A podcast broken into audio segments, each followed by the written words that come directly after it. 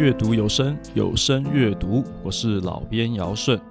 今天要和大家推荐的是张系国先生的科幻小说《蒙罕城传奇》，由印科文学出版。那么我要读的呢是其中的第三篇《卖火柴的女孩》。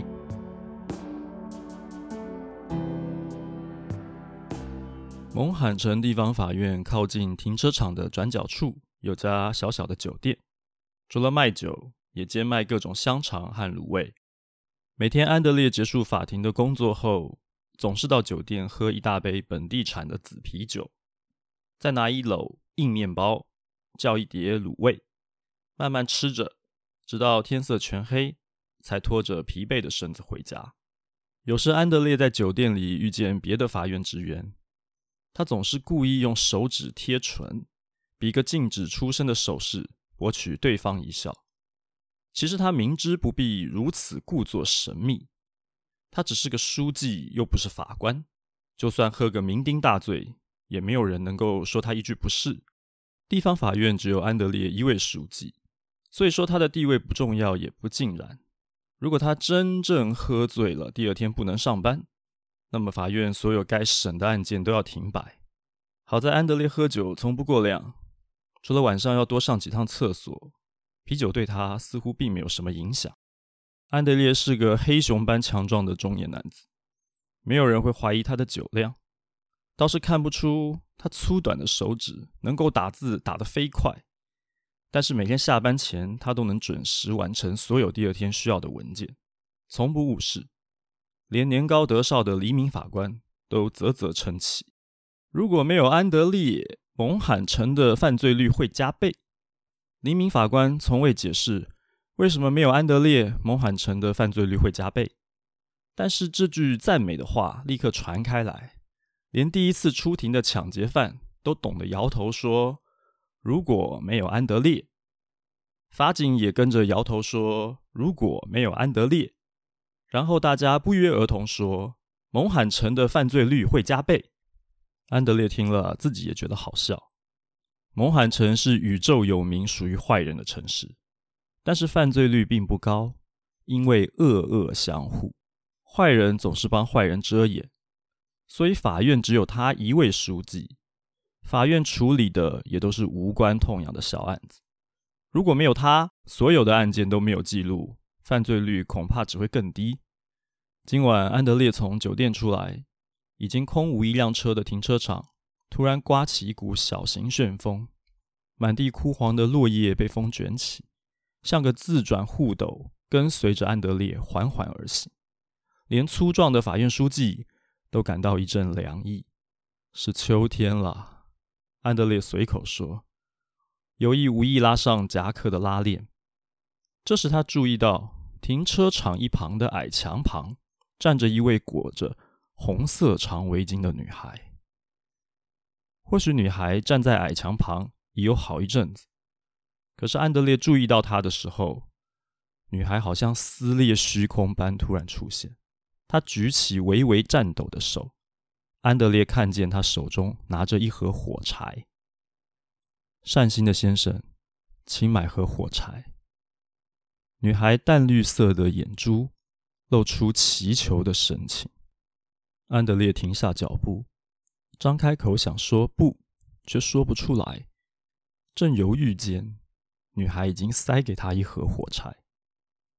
先生，就买一盒吧。安德烈不得不收下，从口袋里掏出一枚钱币给女孩。他却说：“一盒火柴只要二十五铢。”我没有钱找给你，请再买三盒吧。我要那么多盒火柴做什么？安德烈笑道：“就买一盒，不用找钱。”不行，我不能白拿你的钱。女孩很坚持，硬要塞给他三盒火柴。火柴是回忆的钥匙，善心的先生，这四盒火柴会照亮你的世界。安德烈不知道这是女孩背诵的滚瓜烂熟的广告词还是什么，听得有点心动，便收下了四盒火柴，把裤袋塞得满满的。女孩卖了火柴，站回到矮墙旁边，并没有离开的意思。安德烈忍不住说：“太晚了，今天你也不会再有什么生意，回家去吧。”他连说了几次，女孩低头答道：“善心的先生，谢谢你的关怀。我爸明天要出庭，我在这里离他更近些。”安德烈吃了一惊，原来他在这里等他的爸爸。明天的行事历和出庭名单，他刚刚才准备好。明天除了一些鸡毛蒜皮的民事案件，只有一桩大案子。难道是？你爸爸叫什么名字？罗伯特·华盛顿。果然是那桩案子。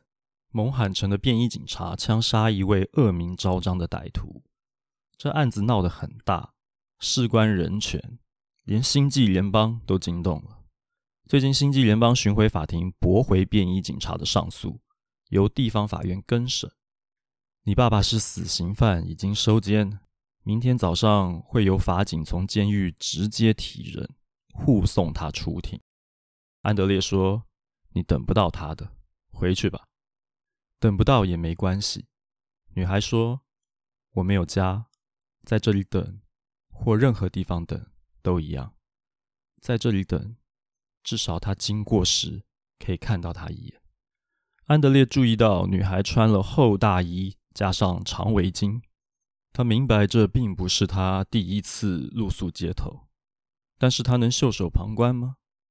安德烈后悔刚才不该停下脚步买火柴。现在要他走开，他办不到，但是又想不出什么办法。或许他可以通知警察。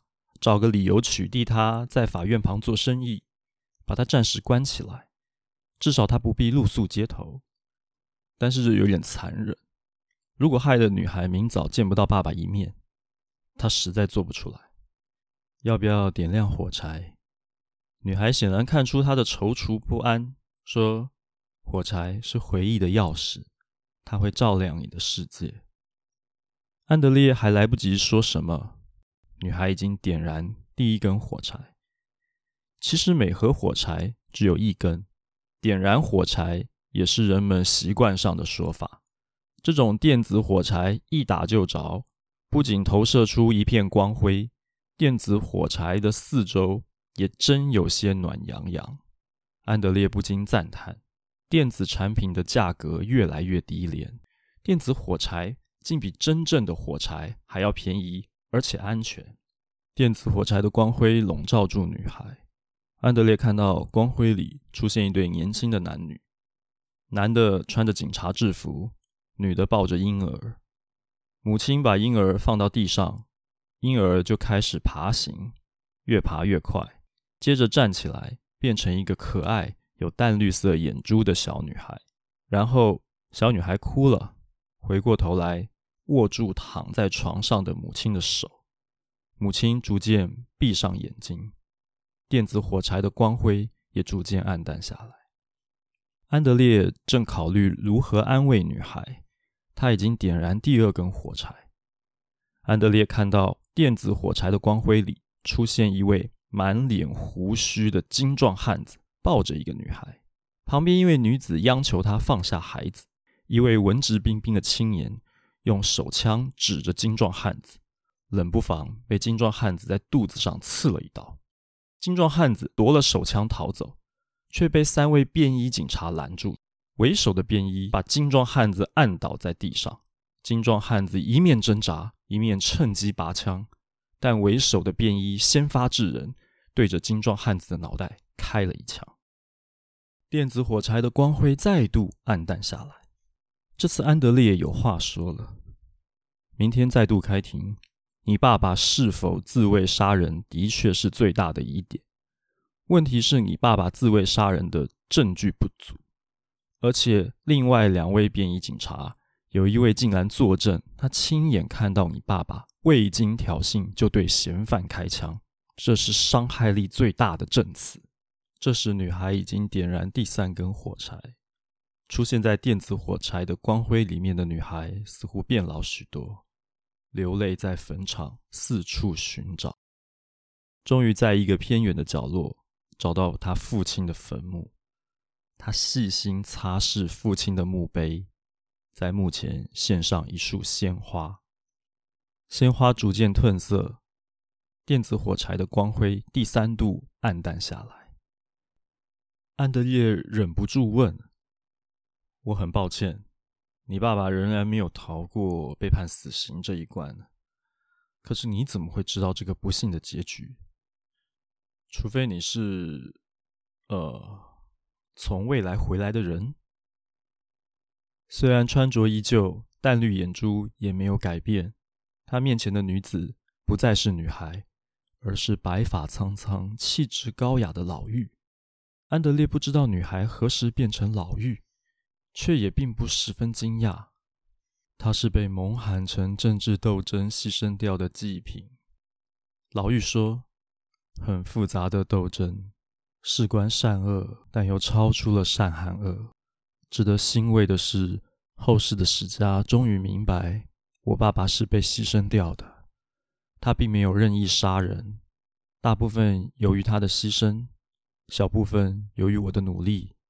历史的悬案澄清了，史书正确记载蒙罕城如何逐渐由恶人的城市升华。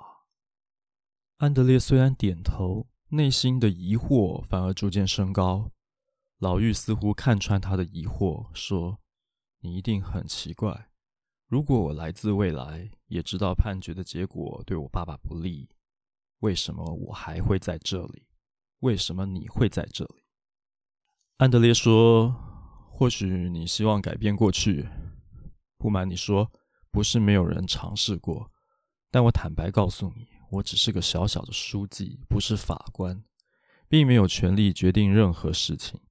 不要说判决。”连判案的证据记录都不能够任我改变一个字。这个城市是坏人当道的城市，换了别的地方，你爸爸早就宣判无罪。所以你找我实在是找错了人。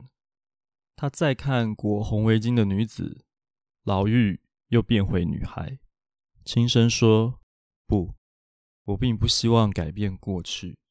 但是很久很久以后，我终于明白。”这场判决前是我和爸爸最亲近的时刻，虽然我只能遥遥看着他，我感觉和他无比靠近，从来没有这么接近过。我希望再重温这一刻。他点燃第四根火柴，照亮他们的世界。电子火柴的光辉里，女孩和她的父亲站在一起。女孩骄傲仰望她父亲。父亲充满爱意，搂住女孩。等到光辉消逝，火柴都用尽，世界再度恢复冷漠。在这个世界里，我无法帮助我爸爸。女孩的声音逐渐在时间流里消失。在未来的世界，属于我的时代，我可以设法为她平反。但是我会一次又一次回来，我会在这里等她。在最后判决前，多看她一眼。或许有一天，我会遗忘这一切。在遗忘之前，我会在这里等她。第二天的审判，原先作证说亲眼看到罗伯特·华盛顿未经挑衅就开枪的便衣，仍然坚持他的证词。虽然连安德烈都觉得辩护律师没有尽到责任，仔细盘问证人，法官却匆匆宣判。法庭里听到判决的人。居然有的鼓掌叫好，这个冷漠的城市啊！安德烈知道自己完全无能为力，他到处寻找女孩，她不在法庭里，他跑出法庭去找，也没有她的踪迹。或许他不忍听到宣判，就先走了。判决后，安德烈经常回想女孩的话，他知道他必须做什么。有一天，他会把四盒火柴还给女孩。如果他遗忘了这一切，他会温柔提醒她：火柴是回忆的钥匙，它会照亮他的世界。